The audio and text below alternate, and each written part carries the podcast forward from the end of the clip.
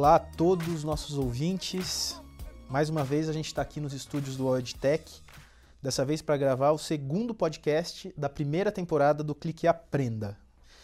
Eu sou Rodrigo de Godoy, diretor de educação digital do EdTech, e eu hoje estou acompanhado, como sempre, do meu amigo e parceiro Bruno Milagres. Tudo bem, Godoy? Beleza, Bruno? Joia. E nosso convidado do dia é o Rodrigo Morimatsu, que é Head de Operações e Segurança aqui do All EdTech. Fala Godoy, Bruno, tudo bem? Tudo jóia. Bom, por que nós chamamos hoje o Morimatsu, meu xará, para estar aqui conosco? É porque o tema do podcast é sobre como a inteligência artificial ela vai transformar a educação nos próximos anos.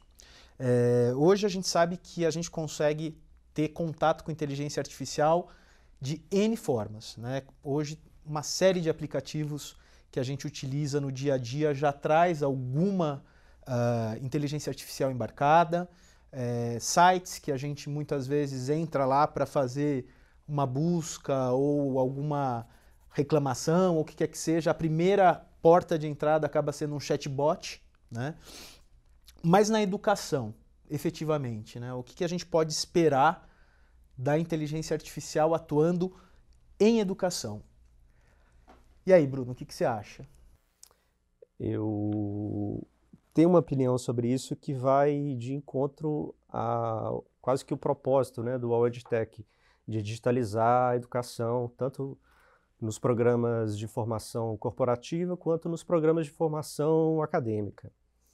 É, acho que a partir do momento que os programas educacionais estão sendo digitalizados, as novas tecnologias, entre elas as tecnologias de inteligência artificial, vão impactar diretamente na forma como ela é aplicada e, e positivamente, né? principalmente em se tratando de personalização da oferta de, de, conteúdo educacional, de modelo de aprendizagem para aquele tipo de aluno.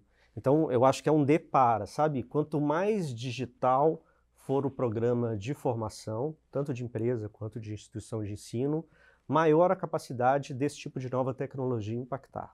É, até porque quando a gente pensa em educação, o modelo ideal sempre é aluno-professor um para um. Né? Então, a gente tem sempre essa visão de que se eu faço um curso de língua e eu faço aula particular, de alguma forma eu vou ter um aproveitamento melhor, porque ele vai ser pensado, a aula vai ser pensada de acordo com a minha necessidade, com o meu nível, coisa que numa classe de 30 alunos a gente sabe que não é possível. Mesmo no presencial. Mesmo no presencial, né?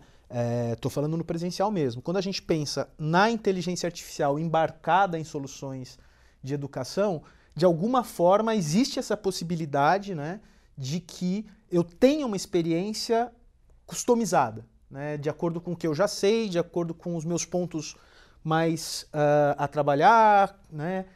A gente está vendo, na verdade, uma não só a, a, a, parte preditiva, analisar, a gente está vendo análise de imagem, a gente está olhando também a parte de compressão de fala, tradução simultânea. A, trazendo para a sala de aula, eu vejo sim é, vários ganhos quando a gente está tá olhando é, o aluno fazendo o seu treinamento, olhando o, o seu, a sua trilha de aprendizado, e aí no final você chegar a ter a informação, pô, meu aluno está longe ou próximo do seu objetivo, distante. Tipo, a, eu vejo. A, a gente fez um teste recentemente, é, plugando alguns serviços de inteligência artificial.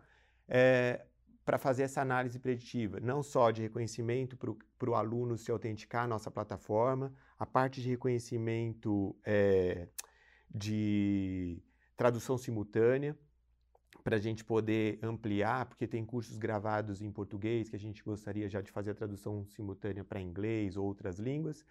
É, vimos a parte principalmente né, de analytics usando qual é o desempenho daquele aluno dentro de sala de aula ou dentro das nossas plataformas, para que a gente possa justamente dar insumo ao professor para que ele tome decisões daquele aluno ou daquele grupo de alunos. Né?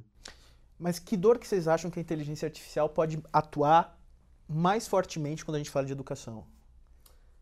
Eu gosto de dar um exemplo que são os sistemas de reconhecimento facial aplicados a avaliações à distância. É, é uma dor clara né, de autenticação do aluno e essas tecnologias de inteligência artificial elas ajudam a fazer o match de indivíduo e imagem é, com o mesmo nível de qualidade que a gente tem quando a gente vai acessar um, um aplicativo via reconhecimento facial. E uma confiabilidade e uma né? confiabilidade disso. É, para mim, a dor principal que eu espero e acredito que cada vez mais a inteligência artificial consiga tratar é a questão da educação para mim. Né? Então, uh, poxa, eu tenho um formato muito específico de entender, de aprender, é, o meu nível de conhecimento varia muito. Né? E muitas vezes, quando você pensa, né, eu gosto de usar sempre o exemplo da questão de língua. Né? Mas se você tem um nível um pouco mais avançado e você é obrigado a começar com uma turma que não sabe ainda muita coisa daquele idioma, durante esse processo existe um peso, né, um cansaço de, poxa, por que, que eu estou tendo que ver isso? Por que, que eu estou tendo que ver isso de novo? Né?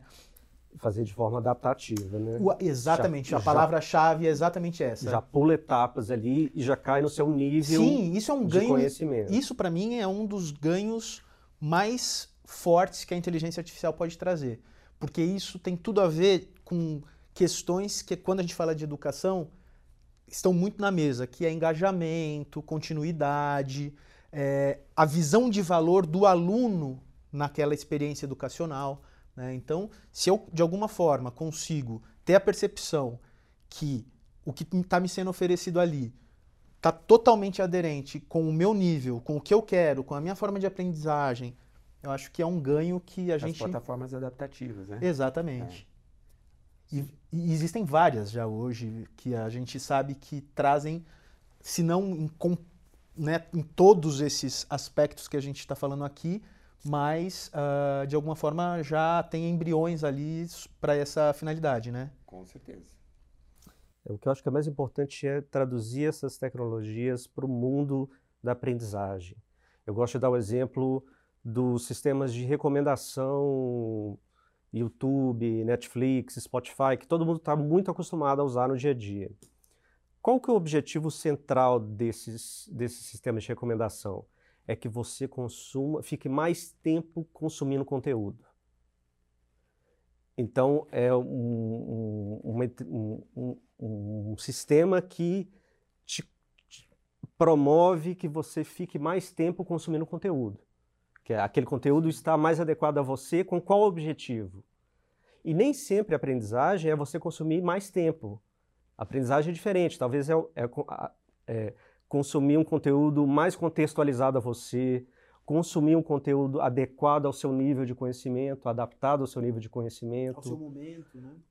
consumir um conteúdo, né, trazendo para o mundo das empresas, consumir um conteúdo é, adequado ao contexto de tra- do trabalho que eu estou exercendo agora, à função que eu estou exercendo, ao meu momento de carreira. Se eu estou num momento de transição de carreira, por exemplo, para fazer uma primeira gestão, puxa, eu, eu tenho aqui conteúdos específicos para esse nivelamento que você vai precisar de fazer.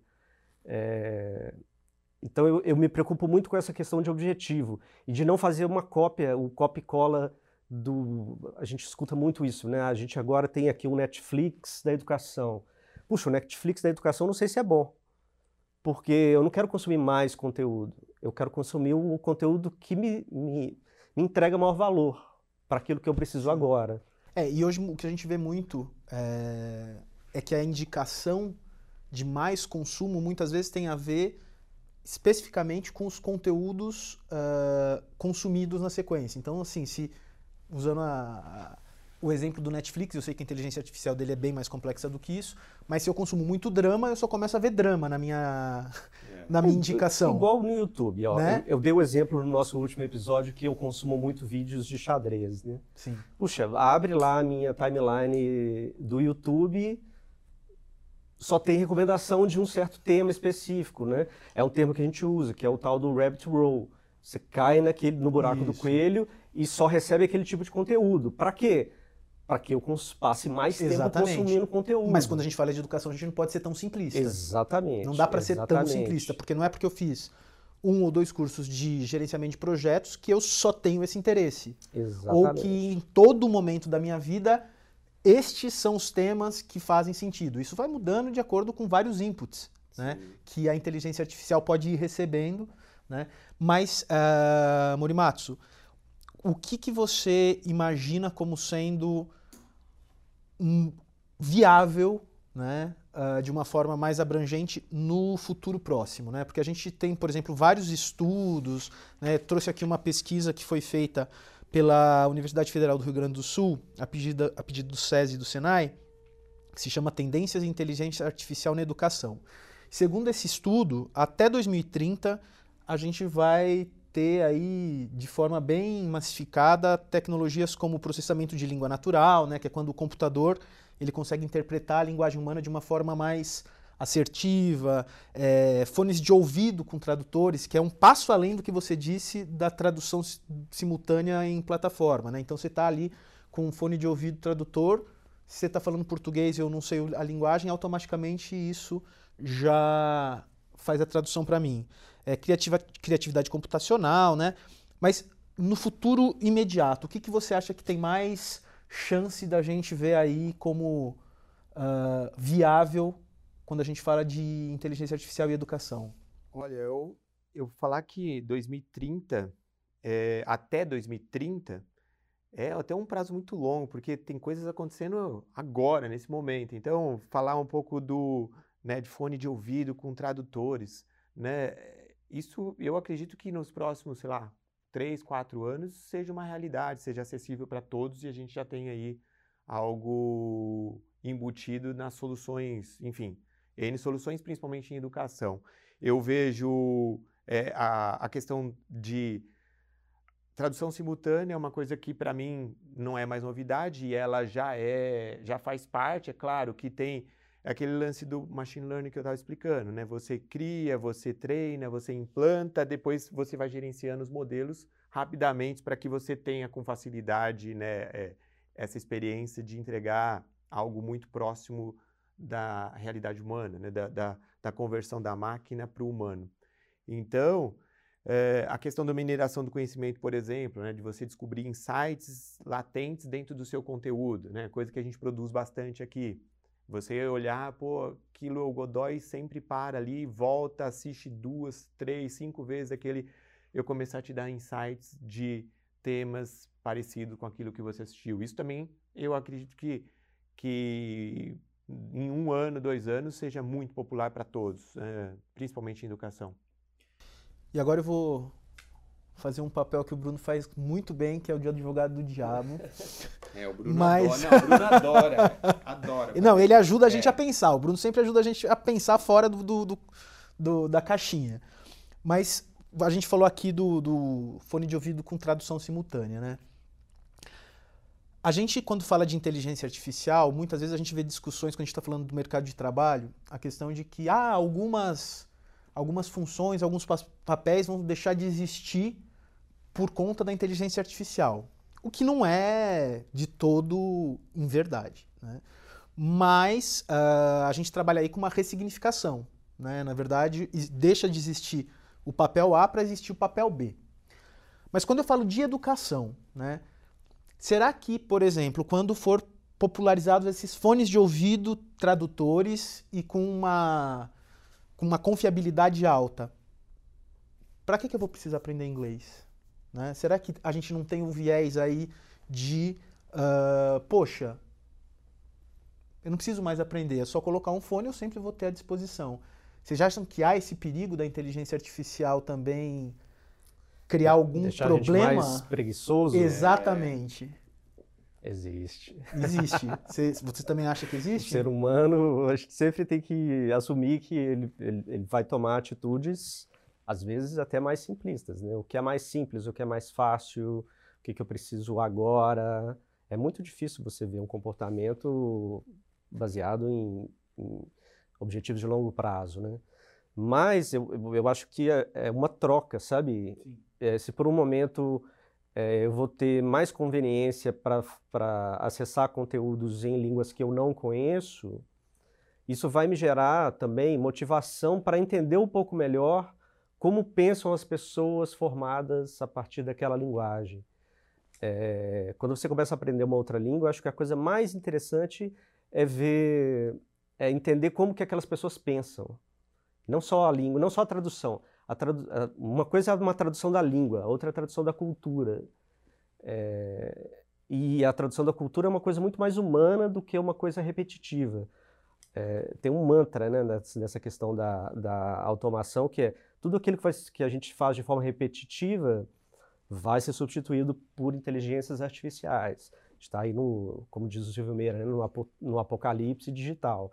Vai ser substituído mesmo. Mesmo coisas como o trabalho é, de advogados, de médicos. Se é um trabalho repetitivo, mesmo que muito espe específico, ele pode ser substituído.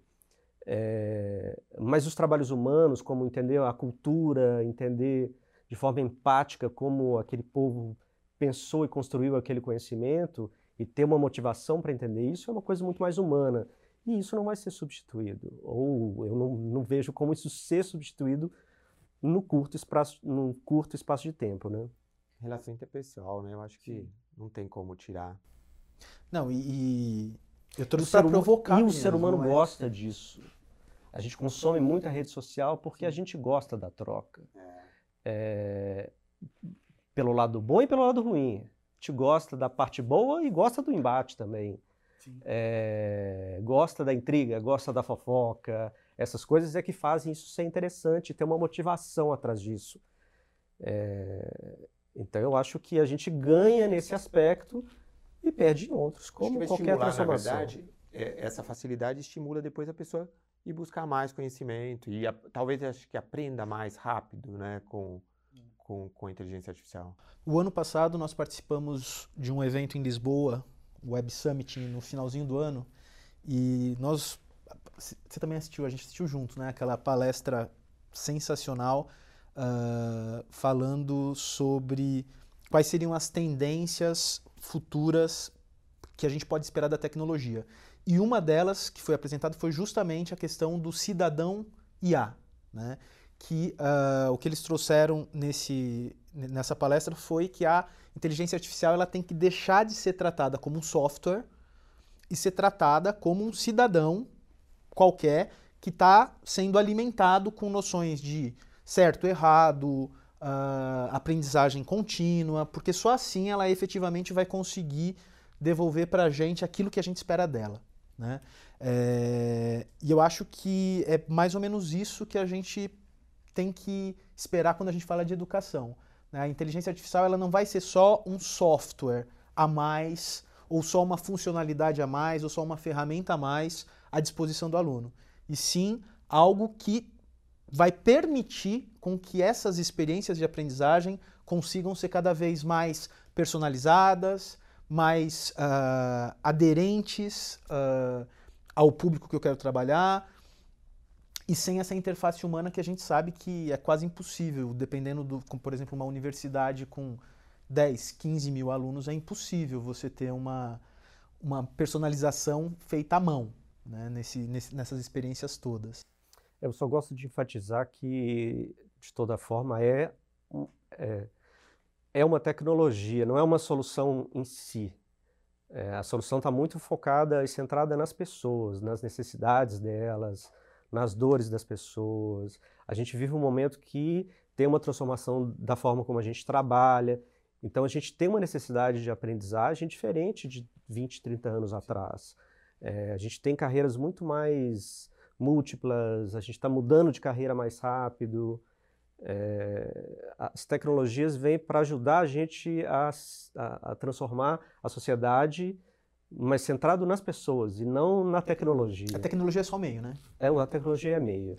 Mas o que realmente fica é a questão da humanização dessa tecnologia, né? Quanto mais humana ela me parecer, que foi inclusive uma questão de, do chatbot que você trouxe, né? Sim quando a gente estava falando aqui nos, na pré-gravação, é, que você consegue ter hoje uma percepção de que você está falando com um chatbot, né? Sim, é, é, acho que eu falei, o trabalho é grande por trás disso, né? Quando a pessoa chama lá, fala com um chat de qualquer, um chatbot de qualquer, enfim, instituição financeira ou, ou de uma indústria, é, por trás é aquilo que eu falei, é um machine learning. Você tem que criar, você tem que treinar o, né, o, seu, o seu robozinho para que ele possa começar a te trazer respostas e insumos mais naturais possíveis. É, é trabalhoso para quem está no, no, no, no back-end disso, né? mas é, eu vejo que a tecnologia, né, a gente vê falando de várias soluções, ela está cada vez mais próxima da nossa realidade humana, de uma fala, de uma compreensão, né, de captar a informação, traduzir rapidamente e a gente jogar uma informação que seja mais próxima do real ou real. É, a gente já está chegando aqui no fim do podcast, mas é, só para complementar isso que o Morimatsu trouxe, tem aquele vídeo do Google que eu acho sensacional, de inteligência artificial. Não sei se você já, já viu, né? Que é do, do assistente fazendo uma marcação de um corte de cabelo e essa inteligência artificial consegue, uh, inclusive, se posicionar com devolutivas que não são super padrão. Do tipo, ah, esse horário eu não posso. E aí, logo na sequência, ela fala, ah, mas então pode ser meio de e meio? Ah, meio de e meio eu tenho. Ah, então tá bom. E assim, você vendo esse vídeo, você tem a total percepção de que a inteligência artificial apresentada ali é o que a gente espera como interface de inteligência artificial no dia a dia, né?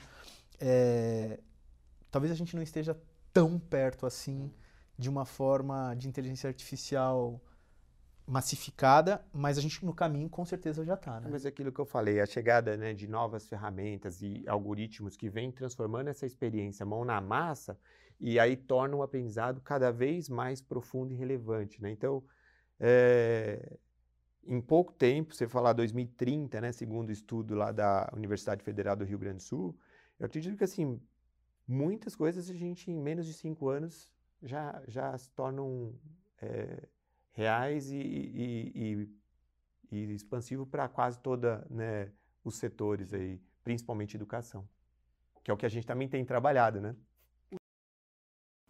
Obrigado. Até o próximo. Clique e aprenda. Exatamente. Até o próximo. E obrigado pelo convite. Valeu né? pela presença aqui, Morimatsu. Obrigado, Bruno, mais uma vez. E bora, né? Que a gente sabe que inteligência artificial, tecnologia está aí para cada vez proporcionar mais e mais valor, seja para o mercado, seja para a função, ou seja para aquilo, para o segmento que a gente esteja pensando. 2030 a gente vai escutar podcasts feitos por inteligência. Não tenho dúvida. Valeu, pessoal. Até o Obrigado. próximo Clique e Aprenda.